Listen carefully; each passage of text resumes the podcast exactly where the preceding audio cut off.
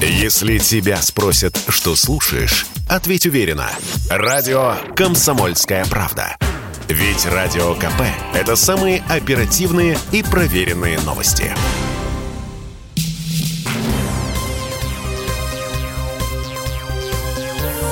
Темы дня. Это прямой эфир радио «Комсомольская правда». Меня зовут Михаил Антонов. Здравствуйте. Мы продолжаем следить за развитием событий на Украине. И все, что вокруг этих событий происходит не только на Украине, но в России, в мире. А, огромное количество сообщений. Но начнем мы с брифинга Министерства обороны, на котором выступил официальный представитель министерства Игорь Коношенков. И я напомню, что события последних часов а, следующие официально в Кремле объявили, что переговоры сорвались а, из-за отказа украинской стороны. А, переговоры, а, те самые дипломатические переговоры, переговоры, которые могли бы приостановить военную операцию, не состоялись. Э, в офисе президента Зеленского сказали, что переговоры не состоялись, потому что им предложили неприемлемые условия. Что под этим подразумевается, не совсем понятно, потому что разъяснений никаких не было. А спустя какое-то время еще одно сообщение, и опять же из офиса президента Украины, о том, что Киев не отказывается от переговоров. Но ситуация не то чтобы патовая, но абсолютно непонятна. Вы либо хотите переговариваться, либо не хотите переговариваться. Но в любом случае военная операция возобновлена, и вот что Игорь Коношенков, официальный представитель Минобороны, на эту тему сказал.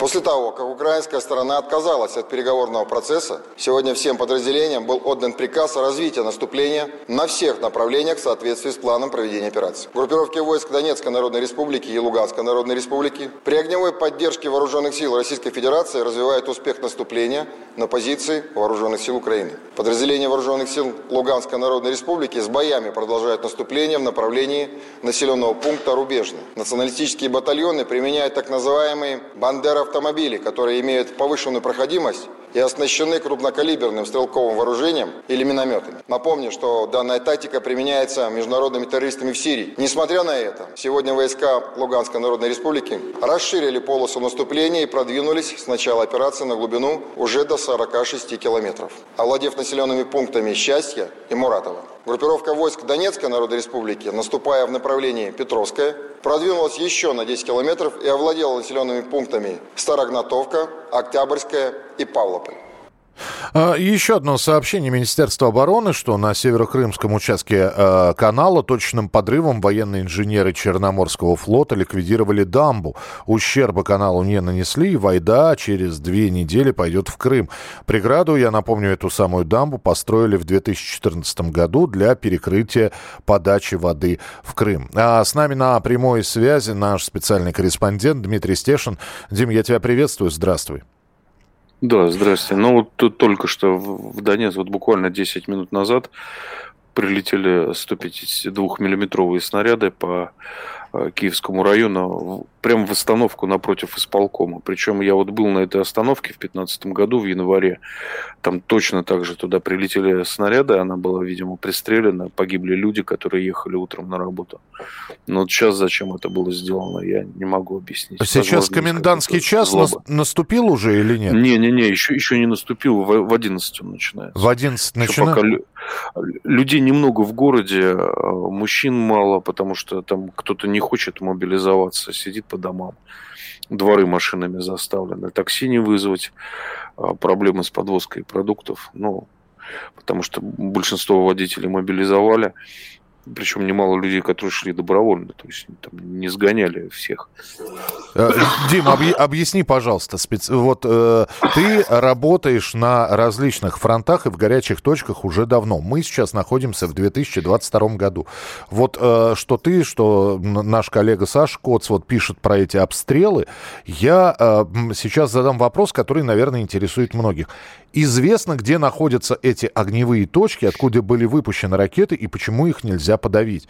Ведь министерство, наше Министерство обороны в самом начале военной операции говорило про точечные удары, которые там в разных городах осуществлялись, украинских, по военной инфраструктуре.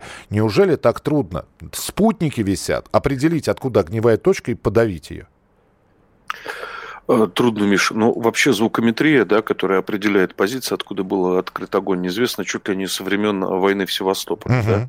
Потом она совершенствовалась, все успешно применялась. Я, например, знаю там подробно, как в блокадном Ленинграде это работало. Дело в том, что никто здесь не бьется стационарных позиций. Вот. А для меня, вот, например, в Сирии это было откровение, когда там стоит батарея пушек и долбит неделю. Вот. А здесь их давно бы размотали бы, уже через час, наверное. Разворачивается батарея, открывает огонь по каким-то координатам, сворачивается, быстро уезжает. Иногда не успевает уезжать, но это нужно было совсем как-то быстро реагировать. Ну, вот, вот такая реальность. Плюс, значит, я не знаю, насколько это, здесь... Дим, я правильно понял? Несколько залпов и сорвались с места. Да, да. Ну, вот как сейчас в Киевском районе только что было. Вот. Причем я не могу понять, насколько сейчас еще тут соблюдаются Минские соглашения, да, но по Минским соглашениям здесь у линии разграничения а, больше 80 миллиметров не должно находиться а, артиллерии или минометов. Mm. Ну, э, пострадавшие есть? А, пока неизвестно. Ну, слышали, весь город слышал, в общем, эти прилеты. А, я так понимаю, что это внезапно, никакой сирены, тревоги не было. Да, да, просто раз прилетели снаряды, здесь может в любую минуту произойти. Причем прилетает даже туда, вот я, я ездил по районам обстрелов, вот где с 14-го никогда ничего не слышали. И вдруг бах, накрыли четыре хаты uh-huh. наши. И люди вокруг бегают, да, за, за голову хватаются. Не знают, что им делать теперь. Дим, я не знаю, э, будет ли это военной тайной э, рассказать об этом, но, в общем, ты сам, ты, ты, ты знаешь, что можно говорить, что нельзя говорить. А вот с наступлением ночи, с наступлением темноты, э, какие-то военные продвижения, они останавливаются или все-таки осуществляются? Да, останавливается. Ну, mm-hmm. это объективно. Ну, возможно, кто-то работает, э, кто снабжен там приборами ночного видения, тепловизорами. Ну, танки, например, могут работать. Mm-hmm. Вот. Э, пехота, я так понимаю, что где-то находит себе убежище до утра. До раннего утра, как правило. Э, и финальный вопрос. Вот прямые боестолкновения есть или это все-таки такая позиционная артиллерийская пристрелка по позициям друг друга? Нет, есть там, где полоса наступления, там прямые, прямые боестолкновения с стрелковым оружием. Потому что, ну, объективно, тут последние годы автомат был достаточно там, ну, бесполезной вещью. Да, uh-huh. Вся война велась артиллерии. И большинство пораженных здесь по статистике это осколки, контузии, сочетанные баротравмы, но не пулевые ранения. Принято, Дим. Спасибо большое. Дмитрий Стешин, специальный корреспондент «Комсомольской правды». Ну вот э, Дмитрий сейчас про автоматы э, сообщил. Э, те самые автоматы, это тоже обсуждается сейчас и на информационных площадках, и, естественно, в социальных сетях, где сидят понятно, что я сейчас скажу с иронией, главные политологи. Вот, в социальных сетях э, видео распространяются о том, как в Киеве раздают э, оружие украинцам. Э, без каких-либо документов, без каких-либо там, я не знаю, предъявления паспортов, военных билетов. Вот что об этом сказал Игорь Коношенков, официальный представитель Министерства обороны Российской Федерации. Вечером 25 февраля в ходе эвакуации с острова Змеиный 82 добровольно сложивших оружие украинских военнослужащих 16 катеров военно-морских сил Украины Киевский националистический режим массово и бесконтрольно раздает жителям украинских населенных пунктов автоматическое стрелковое оружие, гранатометы и боеприпасы.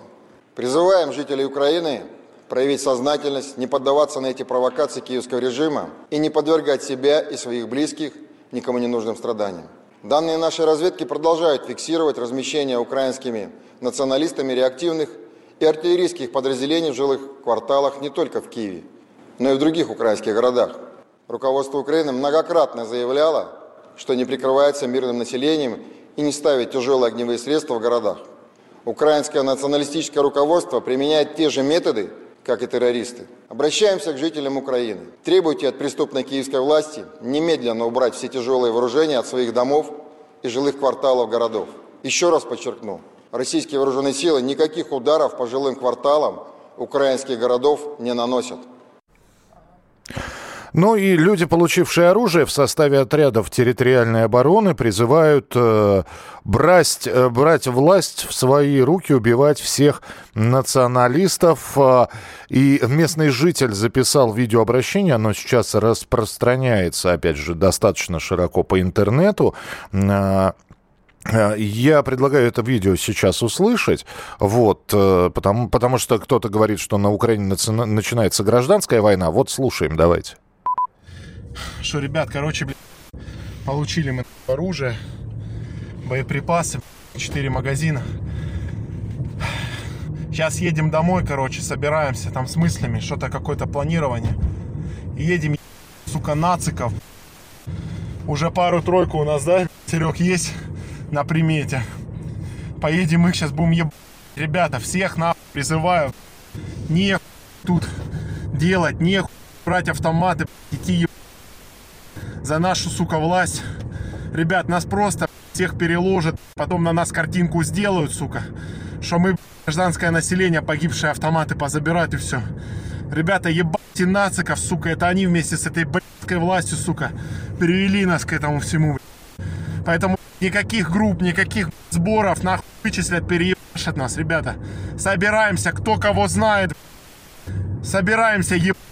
Пацаны, с нами Украина, с нами все будет, охуенно.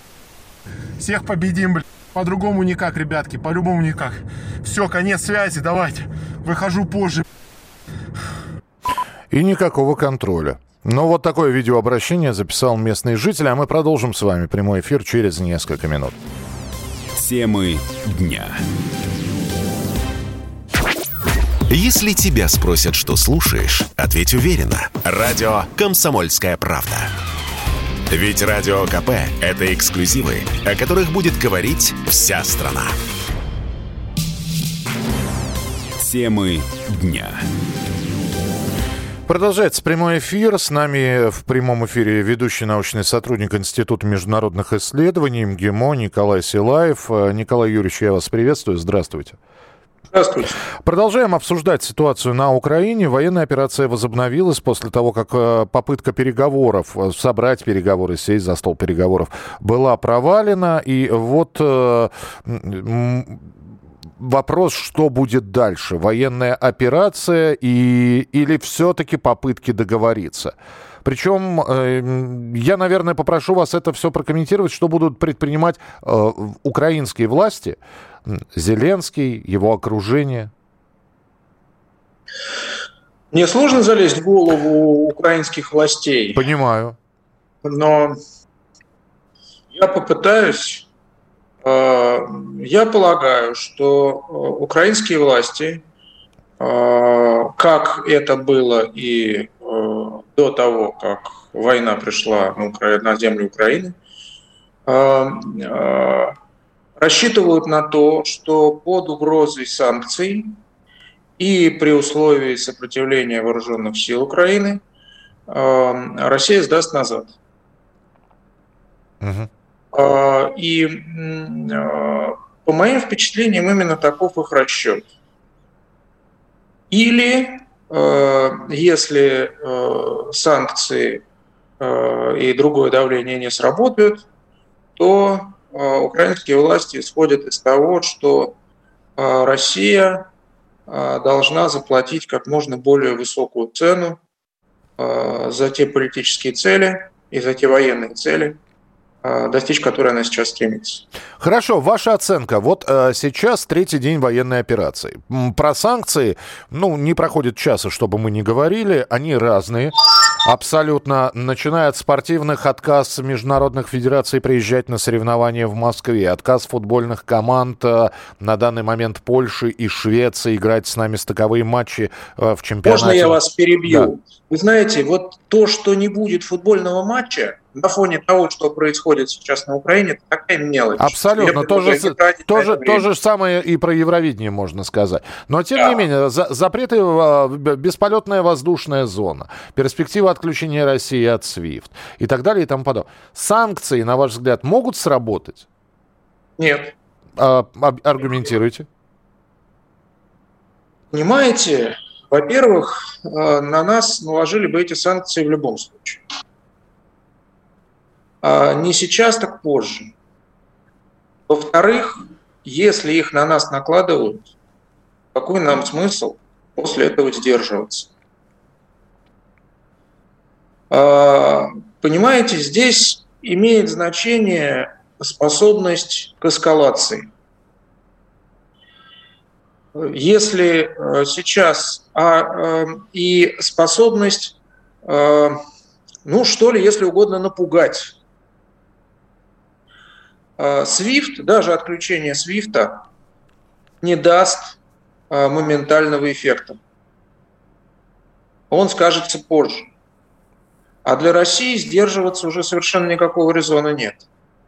А потом, э, это трудно говорить, но если Россия сейчас остановится, э, не решив свои политические и военные задачи на Украине, военные и политические задачи, то дальше нас будут давить э, теми же санкциями и всеми возможными способами. Я тогда прям самый прямолинейный вопрос, который могу сейчас э, придумать, я вам задам. А цель России это понятно, что мы мы читаем, что это э, демилитаризация и денацификация Украины. А некоторые при этом добавляют смена украинской власти. Это очень хороший вопрос, на который мне ответить трудно. Потому что э, цели российские сформулированы э, в довольно общем виде, и пока мы не знаем, как они будут осуществляться, когда появится пространство для, собственно, политической работы. Тогда я думаю, что с большой долей вероятности надо ожидать, что на Украине будут задержаны люди, а, подозреваемые а, в военных преступлениях. Не зря Следственный комитет Российской Федерации еще с 2014 года расследует соответствующие уголовные дела. И я думаю, что и оперативная работа там тоже велась. Не зря президент сказал, что их всех знают по имен. А, после того, а это именно те люди, которые составляют ядро э, нацистов на Украине.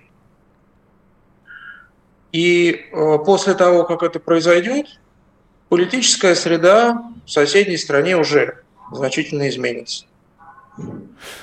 Я а, просто, и, того... извините, пожалуйста, Николай, я просто хотел бы тогда э, напомнить 2008 год, грузино-юго-осетинский конфликт, и э, тогда это тоже была военная операция принуждения Грузии к миру, но Остановившись в нескольких километрах от Тбилиси, российская армия никуда не пошла, а вернулась на свои исходные позиции, ну, в общем, подавив э, огневые точки противника.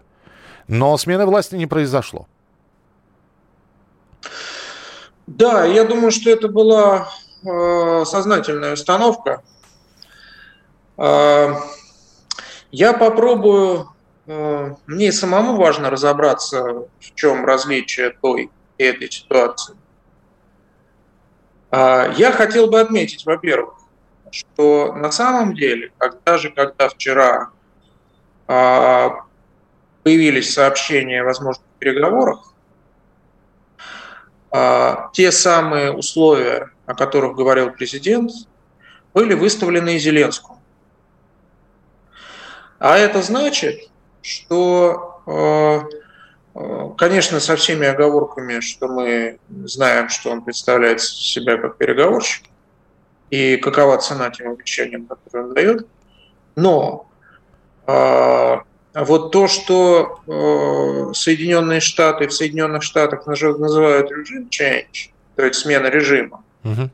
не заявлялось в качестве политической цели. И, возможно, это правильно, потому что в таких случаях лучше оставить себе разные опции.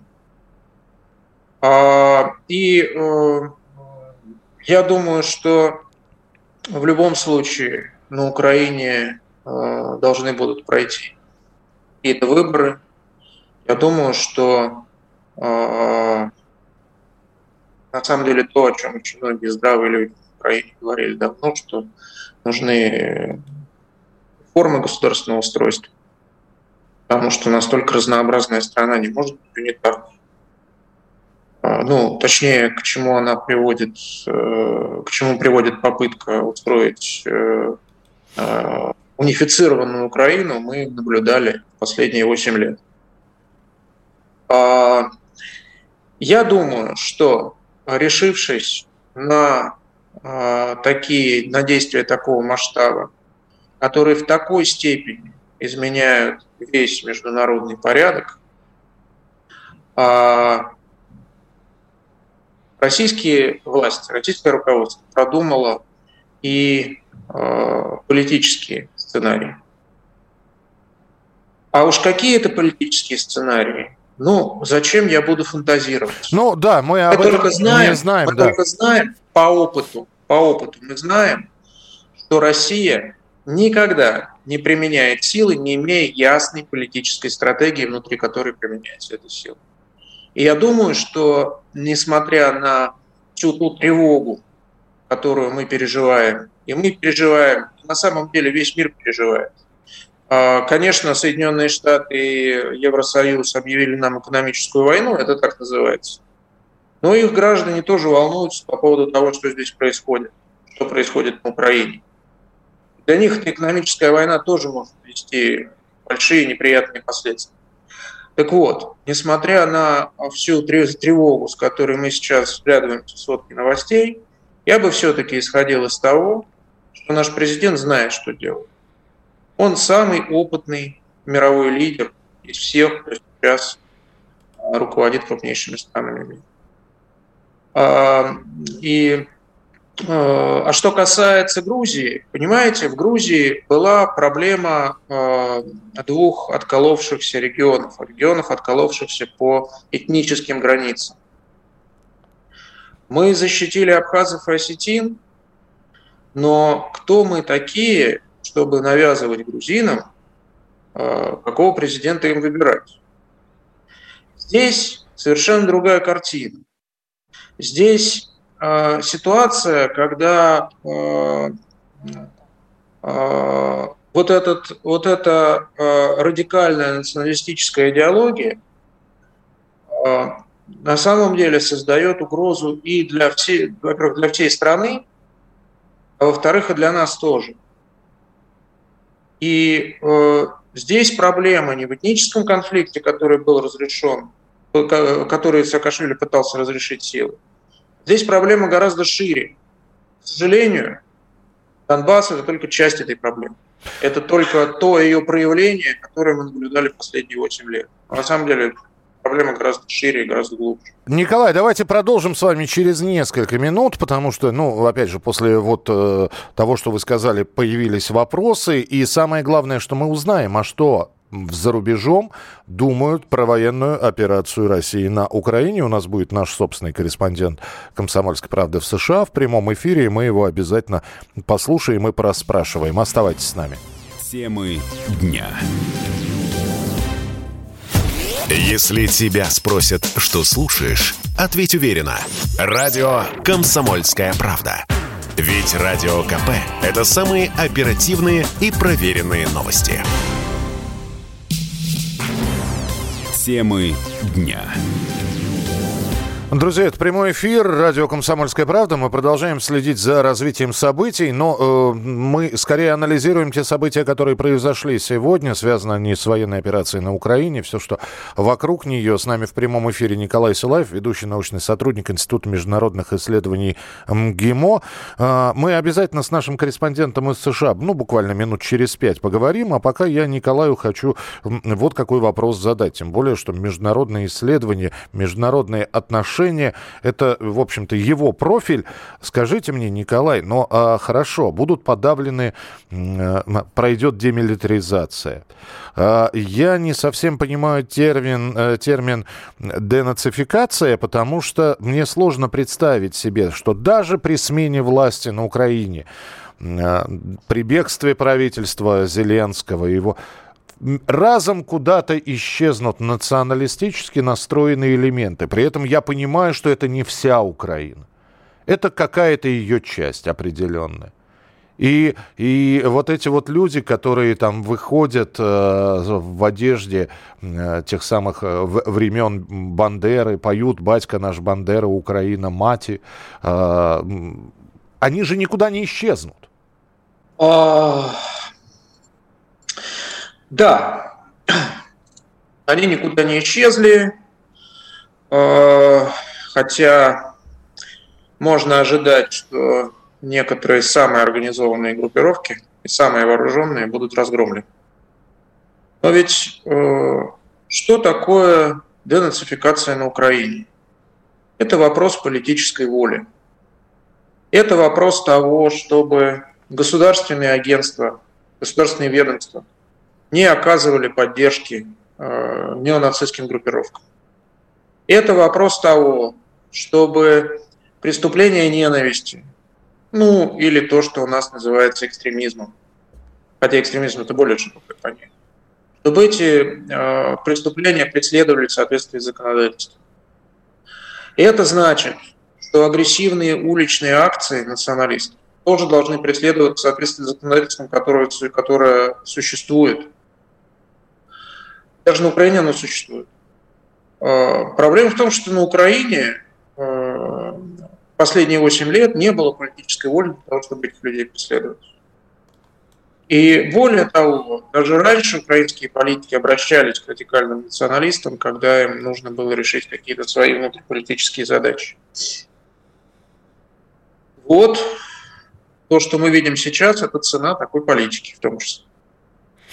Но... А инструменты есть, инструменты есть, не хватает политической воли. Я думаю, что это не, будет не самый быстрый процесс, который мы будем наблюдать? Не самый. А автоматическое переформатирование у людей может произойти у некоторых?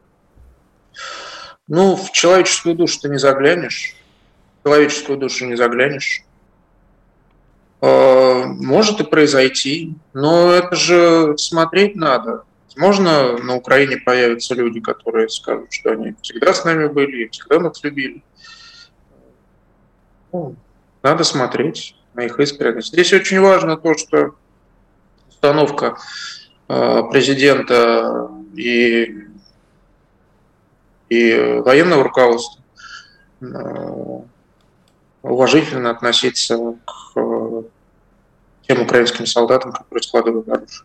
Ну, давайте мы сейчас продолжим разговор про международные отношения, потому что э, вот то, что мы сейчас наблюдаем, реакцию Запада, э, э риторику политиков, э, санкции, э, как я уже упоминал, закрытие воздушного пространства, и находятся такие люди, которые уже говорят, что мы, мы останемся одни, мы будем в изоляции, железный занавес вернулся. Вот. Теперь, у, наконец-таки, у Северной Кореи появится чуть большой э, брат-близнец, вот, которого, которого боятся, и, и вот так вот на интуитивном уровне, значит, недолюбливают, это я мягко сказал, но ненавидят. Это так? Я э, не первый год слышу эти сравнения про Северную Корею, я в них не верю. Северная Корея одна страна, Россия другая страна. Россия очень большая страна, ее роль в мировой экономике гораздо важнее, чем роль Северной Кореи. Железный занавес Запада действительно опустился. И он по некоторым своим свойствам еще более железный, чем он был тогда, а, в 1948 году. А, ну и дальше. Угу. Но Дело в том, что мир изменился. Изоляция со стороны Запада еще не означает изоляцию со стороны мира. Николай, простите, считаю, простите что... что я вас прерву. Сейчас у нас все-таки вышел на связь наш корреспондент в Соединенных Штатах Америки Алексей Осипов, которого мы сейчас послушаем. Леш, я приветствую тебя. Здравствуй.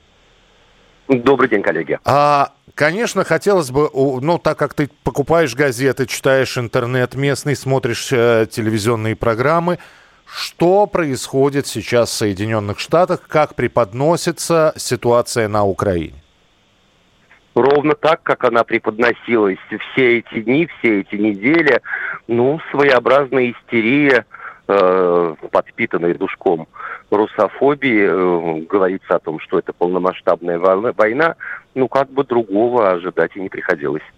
Есть ли какие-то телеканалы, потому что я периодически попадаю на ведущего, по-моему, телеканала Fox News, который пытается каким-то образом аргументированно объяснить, что происходит, но э, ты встречал а, аргументированные, непредвзятые, с фактами заметки, без истерики? Да, встречал. Ну, взять того же Такера Карлсона, который на упомянутом э, тобой, Михаил, э, телеканале Fox News – ведет свою авторскую программу и колонку на сайте. Но сразу нужно отметить, что он, во-первых, в одиночестве, а во-вторых, я бы все-таки хотел э, о непредвзятости американских, пусть и некоторых СМИ, э, упомянуть отдельно. Все-таки тот же Fox News, он в первую очередь канал антибайденовский, антидемократический в плане демократической партии.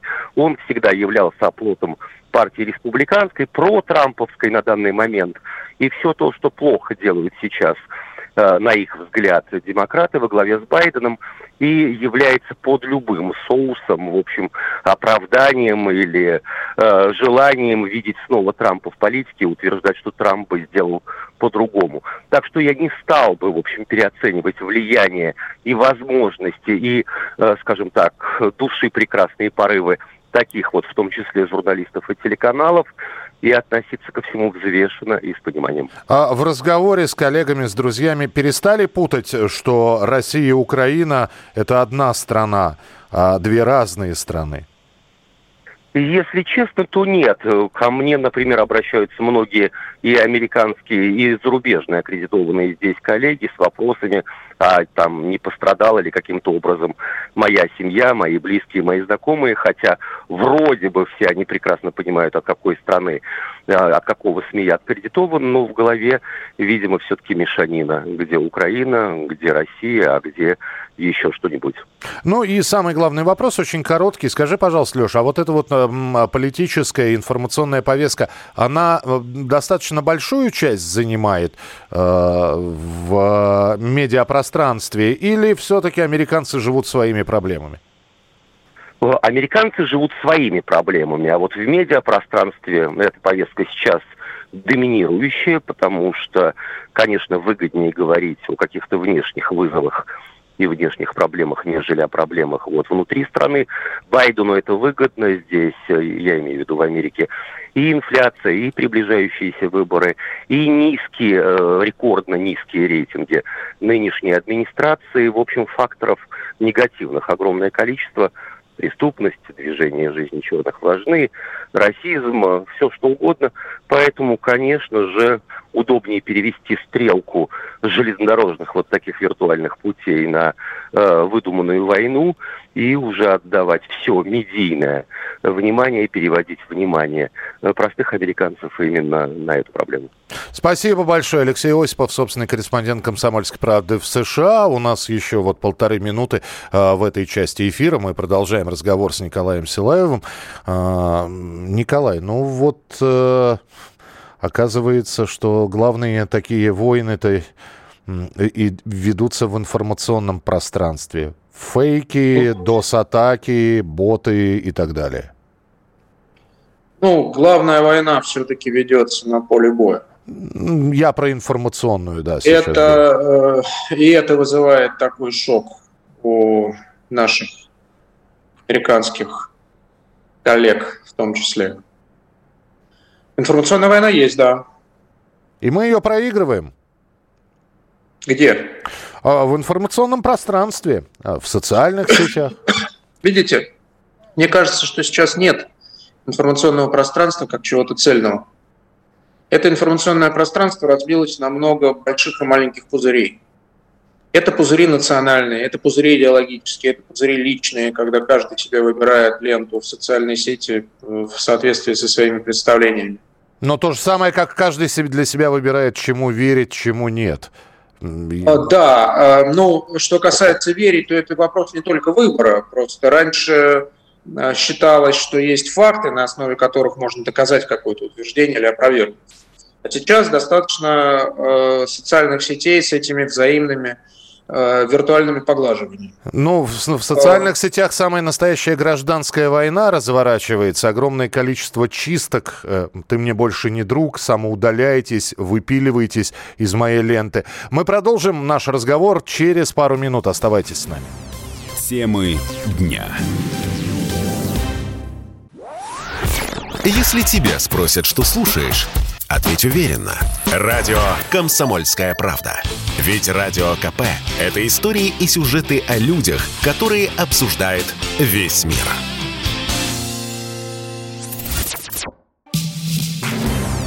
Темы дня. Ведущий научный сотрудник Института международных исследований МГИМО Николай Силаев с нами в прямом эфире. Э, сообщение от наших коллег из Rush Today.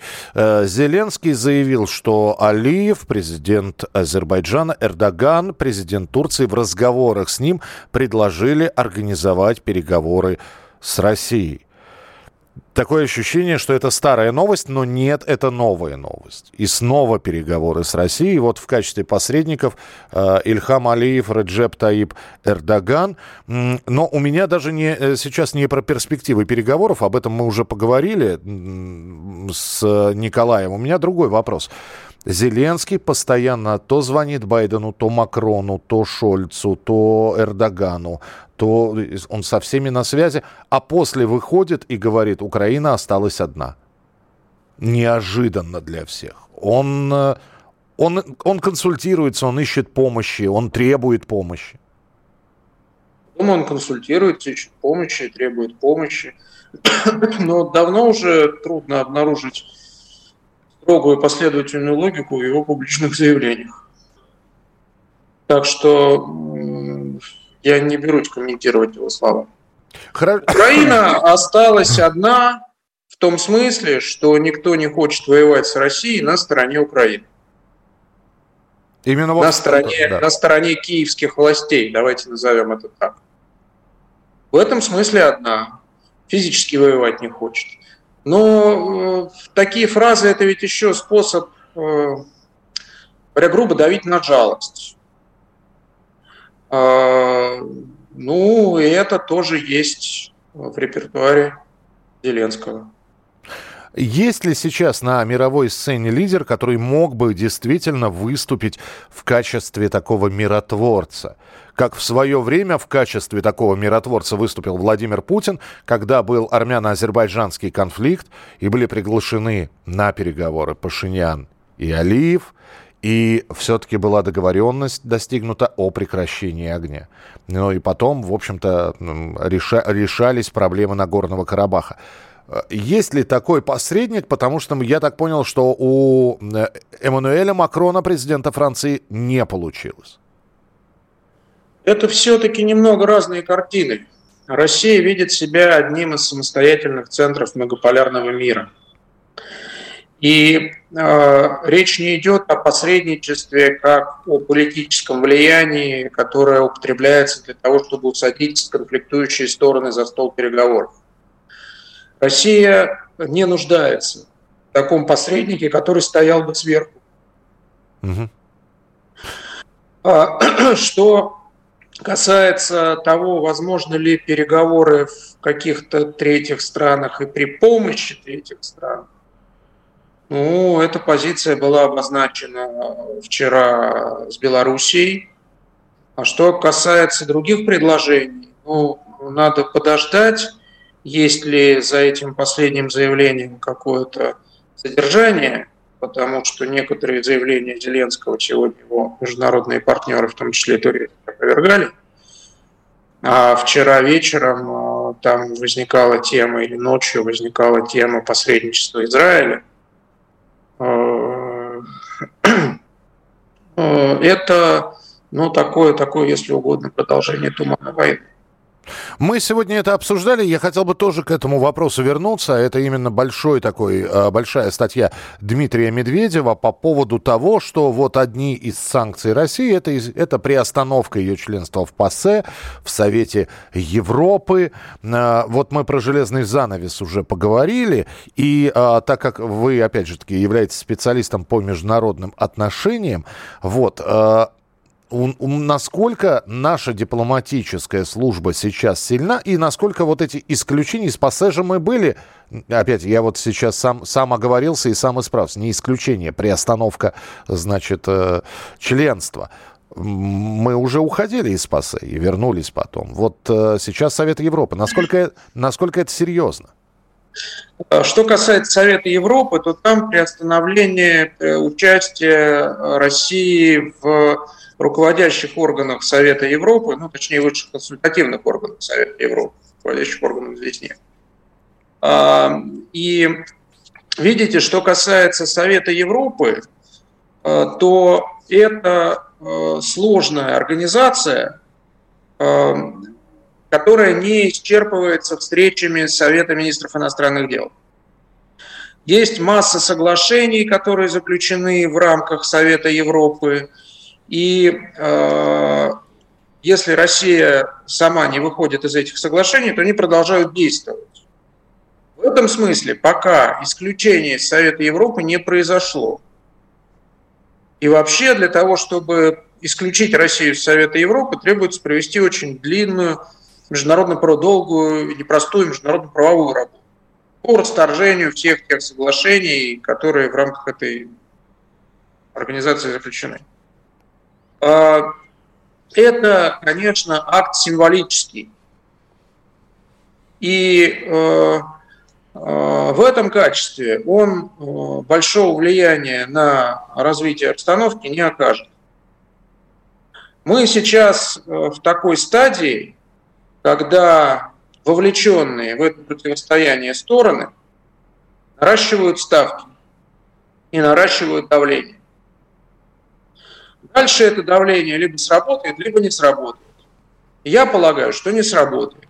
Ну, потому что, Дальше... да, потому что на каждую ставку получается такая контрставка. Я просто напомню для всех наших слушателей, Николай это прекрасно знает, о том, что закрытие воздушных сообщений, а сейчас 11 стран прекратили свои воздушные отнош... Э, э, сообщения с Россией, э, уже последовали, ну, как бы ответные действия над Великобританией. Последнее сообщение, если я не ошибаюсь, над дай бог не ошибиться, по-моему, над Румынией. Мы тоже в ответ на то, что Румыния закрыла воздушное сообщение над своей страной, мы румынским авиакомпаниям запретили э, заходить в воздушное сообщение России. И непонятно, кто от этого выиграл больше, а кто проиграл. Ну, посчитаем, посчитаем. Я хотел сказать, что когда все эти аргументы будут предъявлены, и на них поступит какая-то реакция с обеих сторон, а, тогда возникнет ситуация, когда нужно будет о чем-то договариваться. Здесь я в российской дипломатической службе совершенно уверен. Я не являюсь сотрудником Министерства иностранных дел, но э, я знаю, что это очень профессиональные люди. Готовы ли наши будущие контрагенты о чем-то договариваются. У нас полминутки, пожалуйста, да. Я думаю, что в конечном счете они будут готовы. Потому что Россию из э, мировой политической системы и мировой экономической системы исключить невозможно. Николай, спасибо, что были у нас в эфире. Николай Силаев, ведущий научный сотрудник Института международных исследований МГИМО. Это радио «Комсомольская правда». Заходите на наш сайт radiokp.ru, заходите на сайт kp.ru. Свежая оперативная информация. Там. Темы дня. Если тебя спросят, что слушаешь, ответь уверенно. Радио «Комсомольская правда». Ведь Радио КП – это самая топовая информация о потребительском рынке, инвестициях и экономических трендах.